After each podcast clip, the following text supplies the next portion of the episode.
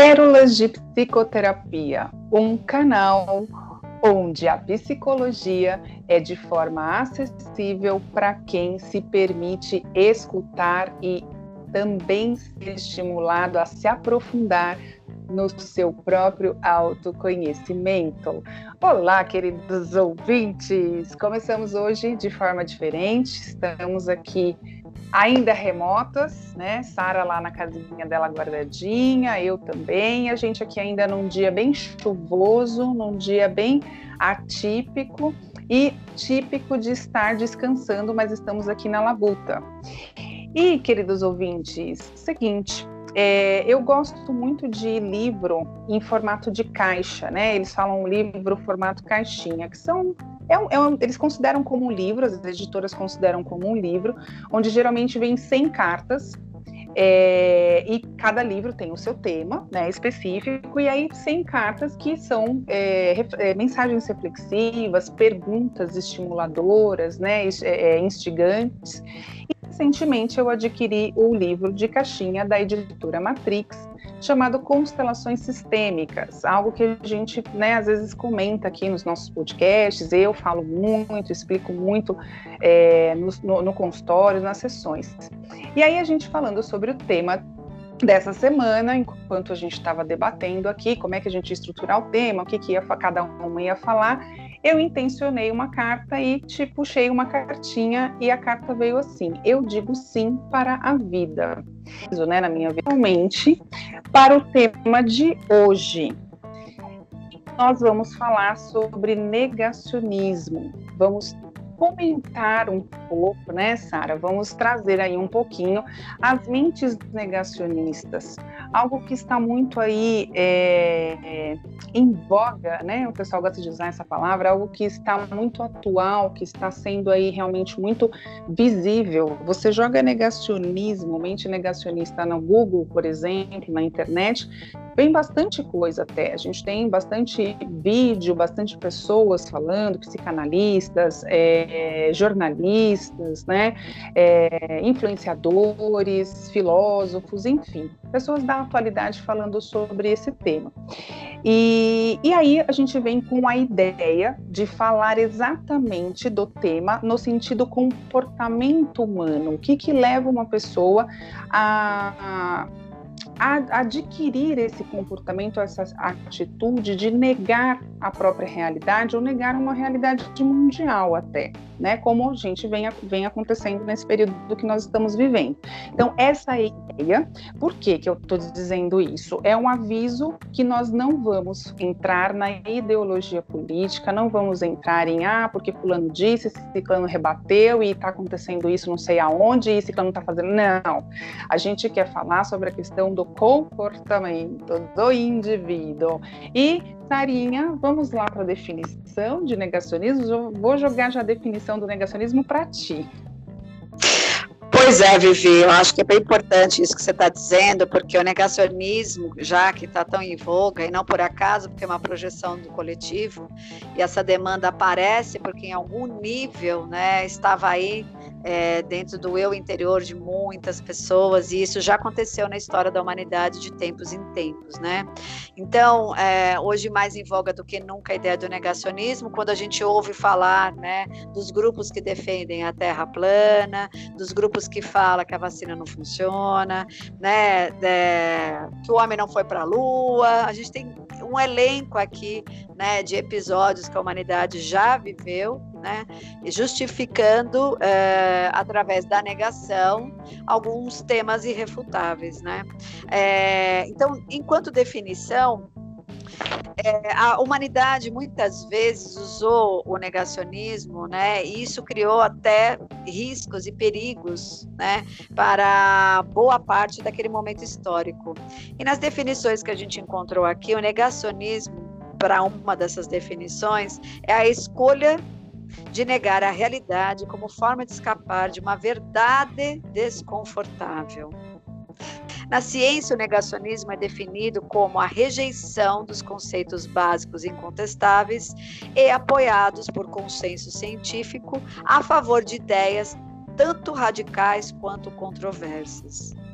Você sabe que um dos marcos muito fortes do negacionismo né, dos últimos tempos, no século XX, foi após a Segunda Guerra Mundial, né, lá nos idos de 40, da década de 40, onde depois que a Alemanha nazista perdeu a guerra, surgiu um movimento antissemita pregando a ideia de que o Holocausto nunca teria acontecido.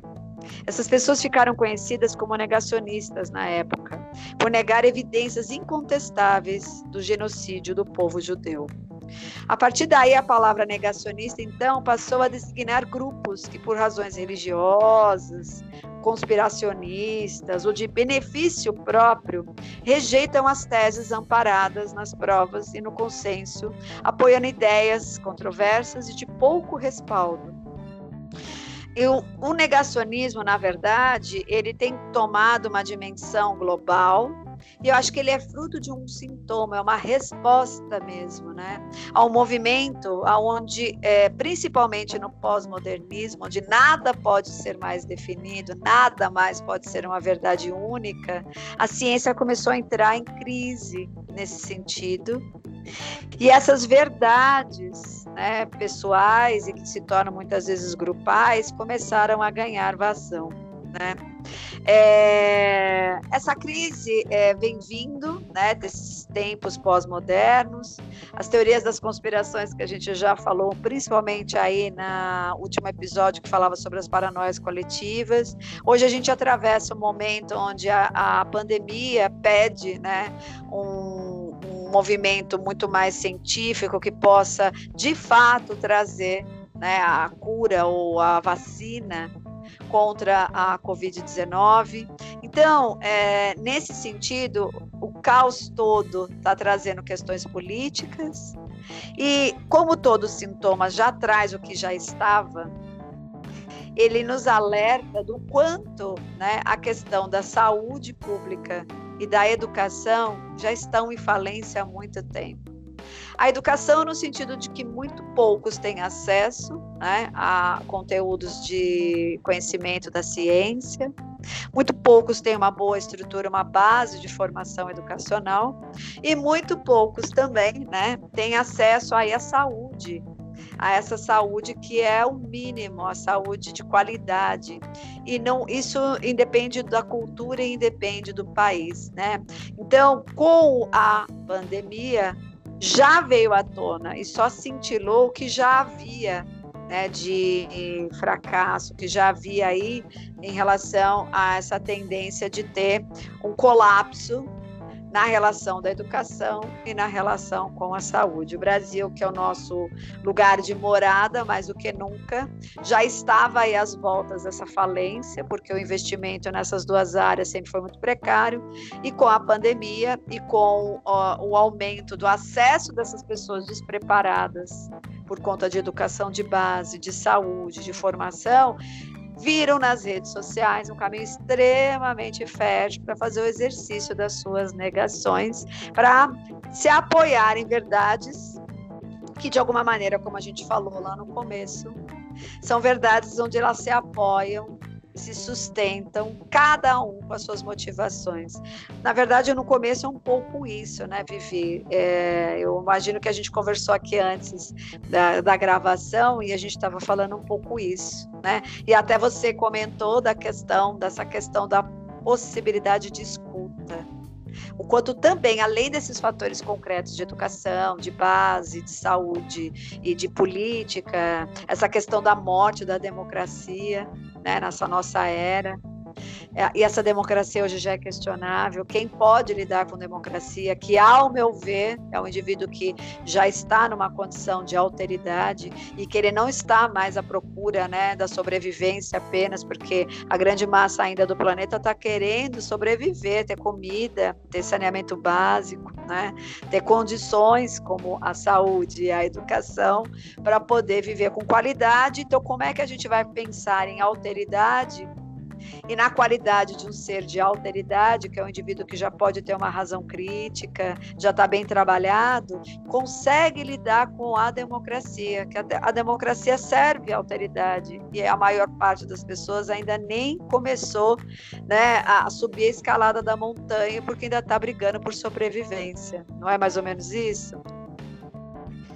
Infelizmente, é, é o nosso cenário atual e que, na verdade, né, Sara, é um cenário que, para os especialistas, né, para os estudiosos nessa, nessa vertente humana, era algo que já previsível, né? Porque a gente vem numa, numa crescente, vem numa evolução de você é, se, se, preparar em termos de é, da, da, própria evolução, mas para entregar para o outro e, e nunca olhar para si, né? Então você fala do indivíduo de alteridade, alteridade é aquele que tem um mínimo de equilíbrio emocional, né? O mínimo que consegue ali é, realmente distinguir o que, que, que, tem uma capacidade cognitiva, que consegue distinguir o que é real, o que é verdade. Hoje, nós estamos, a gente estava até falando antes, né, é, que, que a gente é de uma geração que a nossa base foi criada pelos livros. É, né, a gente veio dessa base de que quem falava a verdade ou aonde a gente ia buscar elementos e informações para contestar uma possível verdade eram nas pesquisas escritas, nas pesquisas de livro, né, ali no, no espaço físico. A gente ia para a biblioteca pública ou a biblioteca da, da universidade ou do próprio colégio é, de base ali que foi feita a nossa educação. Hoje a gente conta com as redes sociais, a gente conta com as mídias, gente, as mídias tecnológicas, a gente conta com a internet, né? O próprio Google, que as pessoas olham e falam, não, porque eu vi no Google, não, porque é, fulano de tal disse a, a, né, a seguinte frase. Quando você fala da questão, então, então nós temos hoje uma geração que é, coloca como verdade o que ela viu lá na, na, na, internet, mas ela não vai questionar, ela não vai contestar se aquilo é verdade de fato ou não. E quando você fala da questão da escuta, é no seguinte que a gente levantou aqui até a, a ideia, né? E nós vamos, a gente não consegue chegar no, no, numa conclusão, até porque a ideia não é essa. A gente é uma eterna construção, o ser humano é uma eterna construção. A gente tem a ilusão que a gente chega em algumas situações, em alguns temas que são conclusivos, mas não, tem temas que realmente vão ser eternamente inconclusíveis porque está muito relacionada a essa evolução mesmo do ser humano, né? A essa a, esse passar de fases o tempo todo que a gente vive. Então, quando você fala da escuta, é, a gente se questionou aqui. Então, por exemplo, a pessoa fala assim: ah, e, e, ET existe. Aí eu vou lá e falo para o meu vizinho, vamos falar sobre o extraterrestre que existe? Aí o vizinho olha que já tem uma, uma ideia formada, uma ideia, uma ideia ali é, fundamental que ele recebeu de base dele e que muitas vezes é uma base também precária. Ele fala assim: você fumou, né? Comeu farinha com sei lá, com terra do jardim, né? Porque imagina, essa terrestre não existe, que não sei o quê, e nananã.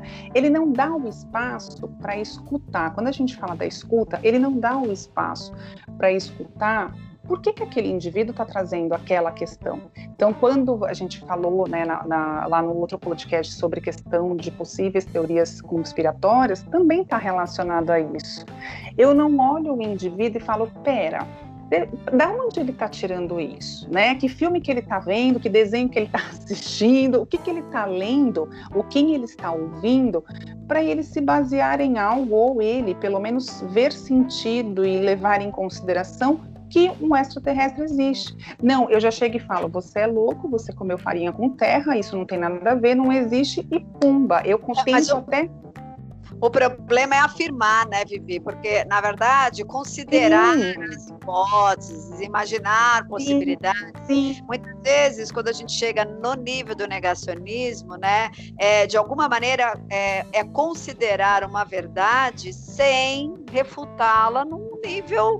Então, assim, eu posso escutar meu vizinho falando, então, fosse o caso do tal do ET, e falar, bom, bacana, pode até ser mesmo, né? O universo é tão grande, mas até aí a gente afirmar, acho que não dá para afirmar. Eu não estou negando o que você está me trazendo como hipótese, mas eu também não estou afirmando. A questão do negacionista, né, é, concreto, é o indivíduo que de alguma maneira cria uma verdade e nega outra. Então, ele fica no antagonismo, que é a grande questão, né? E dessa forma, prefere, como você brincou, né? Então, se não vai mais nas bibliotecas lerem a, a questão da Barça, preferem confiar nos médicos formados pela Universidade do WhatsApp e com residência em infectologia, no caso, por exemplo, da vacina, nos artigos do Google. Então, hoje a mídia, nesse sentido, ela está a serviço muito mais para confundir, porque tudo que cai lá não tem embasamento, existem interesses vários, você cai nesse mar de confusão, e se não tiver o um mínimo de alteridade, isso que eu estou te dizendo, né? Uma condição de base e perceber que você não pode afirmar e tornar uma verdade né, aquilo que de fato não tem embasamento, você começa a criar uma guerra. E essa guerra pode gerar o negacionismo. Então, é nesse sentido que a gente está falando, né? Então, por exemplo, é, tudo hoje parece que a gente vive o mal dos tempos, cada tempo lhe traz um arquétipo. E o arquétipo desse momento da pós-modernidade que a gente estava brincando, nada pode ser afirmado, mas também o que é afirmado e que tem embasamento também não é reconhecido. E aí a gente começa a perceber isso pipocando em vários lugares. Há exemplos, sem tomar partido, que é o nosso caso, mas já é, é, tendo isso de uma forma muito mais clara, nós temos um presidente né, que tem as intenções próprias lá dele, que de alguma maneira ele coloca que para você não ter, por exemplo, como espalhar o vírus, cada família tem que se responsabilizar. Então, ele tira do colo dele e coloca a responsabilidade no outro, que é muito do negacionista, que é um dos perfis que a gente vai falar, né? A responsabilidade, se está acontecendo, é porque você está causando isso, não sou eu. Então, é um indivíduo que tem dificuldade de ver a própria responsabilidade né, em relação àquilo que está acontecendo e é difícil admitir. Por quê? Porque vai de encontro algumas coisas que o ego não quer. Por isso que eu também achei interessante trazer a definição né, psicológica do negacionismo dentro da psique. Para Freud, a ideia de negação é um mecanismo psicológico clássico que tem por finalidade reduzir qualquer manifestação capaz de colocar em perigo né, a integridade do ego dos sujeitos. Portanto, tendem a não enfrentar os fatos que julguem ameaçadores. Ou seja, se meu ego resolveu assumir determinadas frentes, determinados olhares, determinadas é, é, formas de enxergar as coisas, ele vai criar um mecanismo de defesa para tudo que vier, vier já sem sentido, porque ele não quer entrar em confrontação, ele não vai permitir essa, esse confrontamento. Ele vai reagir e é inconsciente, fica claro. Se o indivíduo soubesse que está nisso, ele não o faria ele vai agir e reagir de acordo com isso, para proteger a consciência dele daquilo que ele comprou como verdade, ponto final. E cada verdade vem de acordo em satisfazer aquele indivíduo dentro daquele ego que ele estruturou.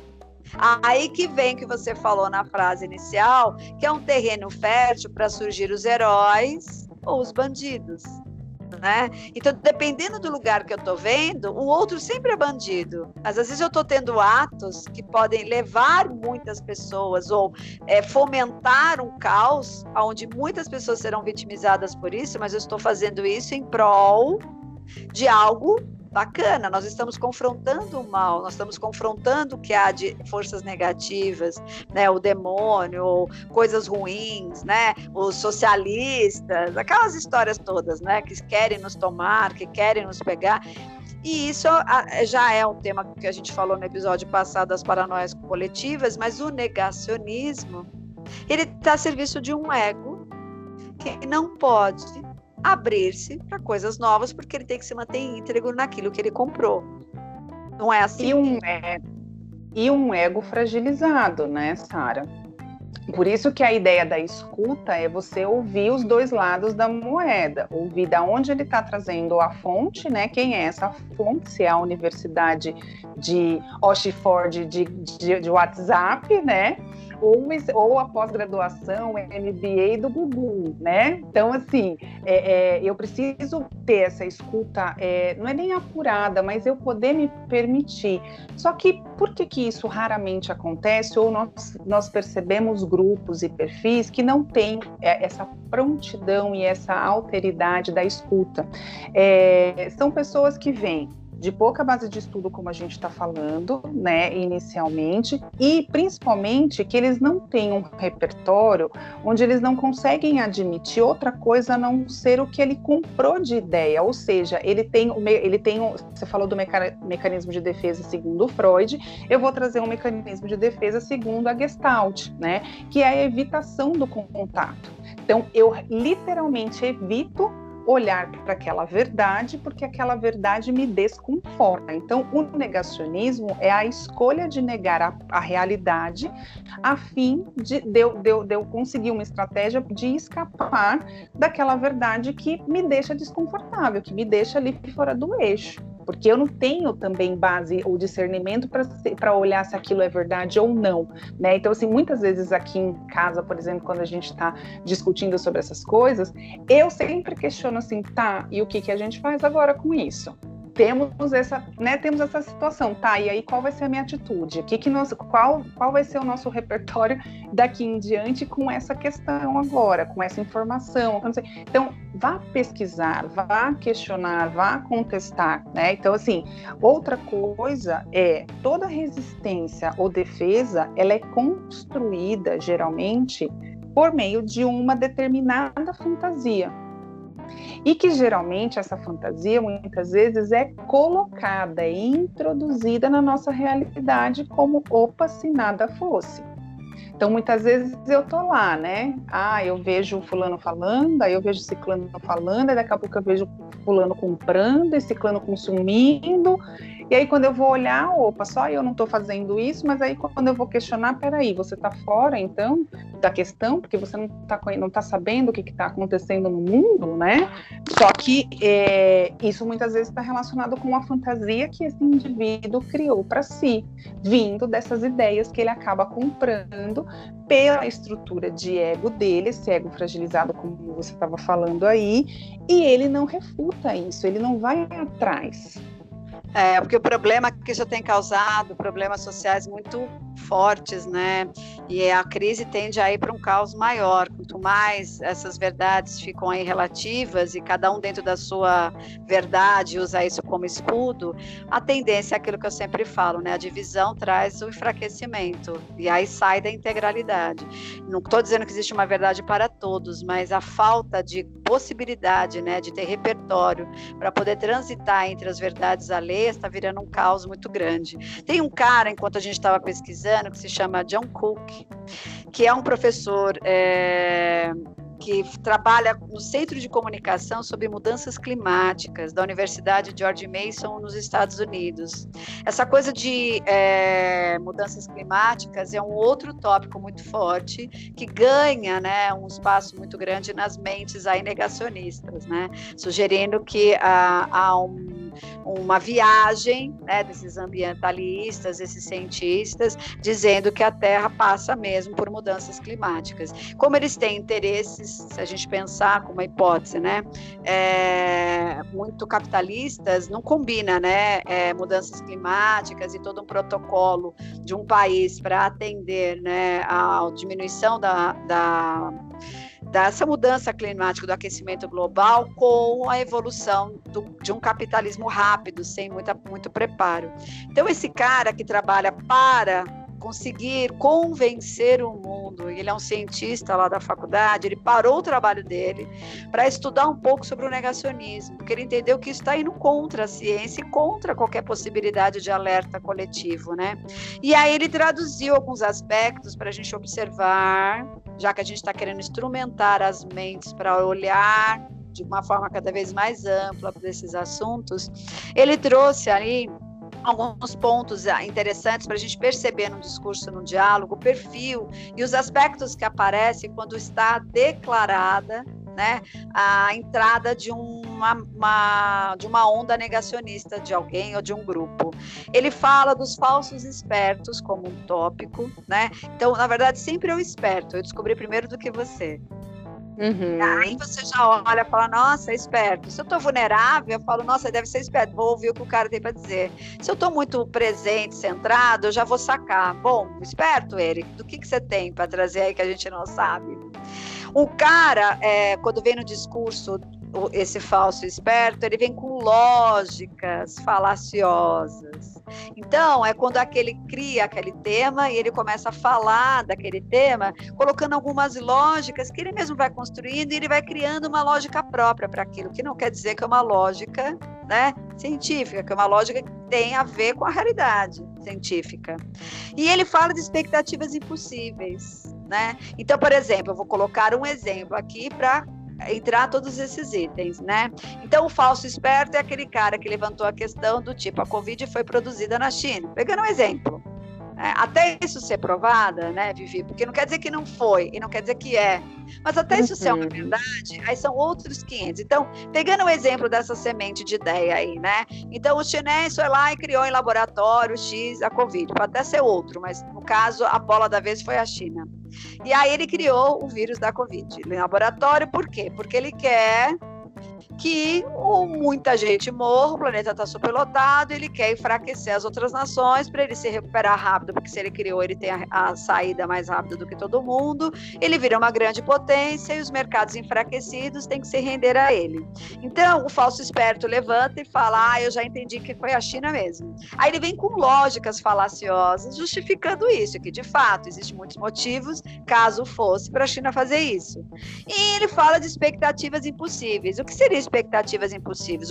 A China criou isso e, ao mesmo tempo, quer exterminar muita gente. Muita gente, de fato, morreu. Até aí, já justificar né, que ela tem a conta certa, que vários países vão quebrar e ela vai ficar na supremacia, são as expectativas impossíveis. E, de repente, ele fala da supressão de evidências. Ou seja, de certa forma, ele vai colocando várias evidências e tirando de lado as evidências mais realistas. E aí ele cria uma teoria da conspiração. E aí, se você for falar com um cara desse, ele vai negar todo e qualquer outro lado que não esse, porque ele já tem muito construído. E a gente já falou desse perfil, né?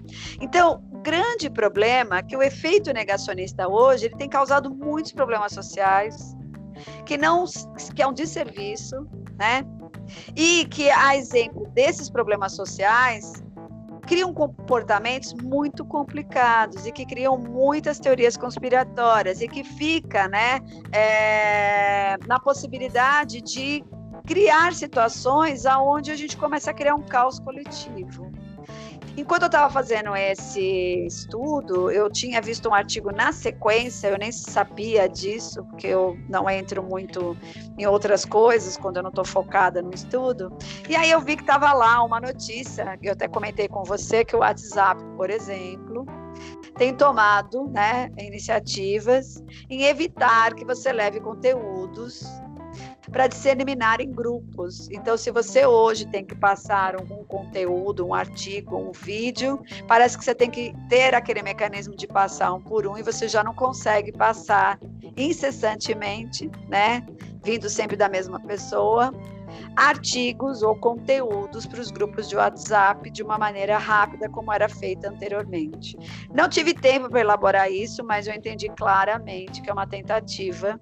Se isso está favorecendo quem, não nos pergunte, porque a gente sabe que o WhatsApp é da, das organizações do Facebook, né, dos mesmos caras que cuidam do Facebook, mas, verdade seja dita, a coisa chegou no nível que parece que a gente flerta com essa coisa fascista, flerta com essa coisa ditatorial, de que a gente perde a liberdade, mas ao mesmo tempo, quando tem a liberdade, o campo está muito fértil para esse tipo de confusão coletiva dentro de conspirações, negacionismos, verdades absolutas, e que com a negação, muita coisa que poderia ter sido evitada, vamos falar a verdade, acabou acontecendo de uma maneira que poderia ter tido outras variáveis. Concorda, Vivi? Sim, Sara, é, e até trago um, um, exemplo que na época, na década de 80, né, quando teve o boom da AIDS, por exemplo, é, se tem aí uma história lá na África que o governante da África negou que existia essa doença, né, e acabou levando é, mil, né, mais de não sei quantas mil pessoas lá também a óbito, né? Então, assim, é, você vem de, uma, de um dirigente que tem um poder em cima de um grande grupo e que você acaba depositando. Então, assim, a gente falou, né, de que nós somos da geração em que os livros falavam a verdade, né? Os professores nossos falavam a verdade porque eles detinham de um conhecimento maior que a gente.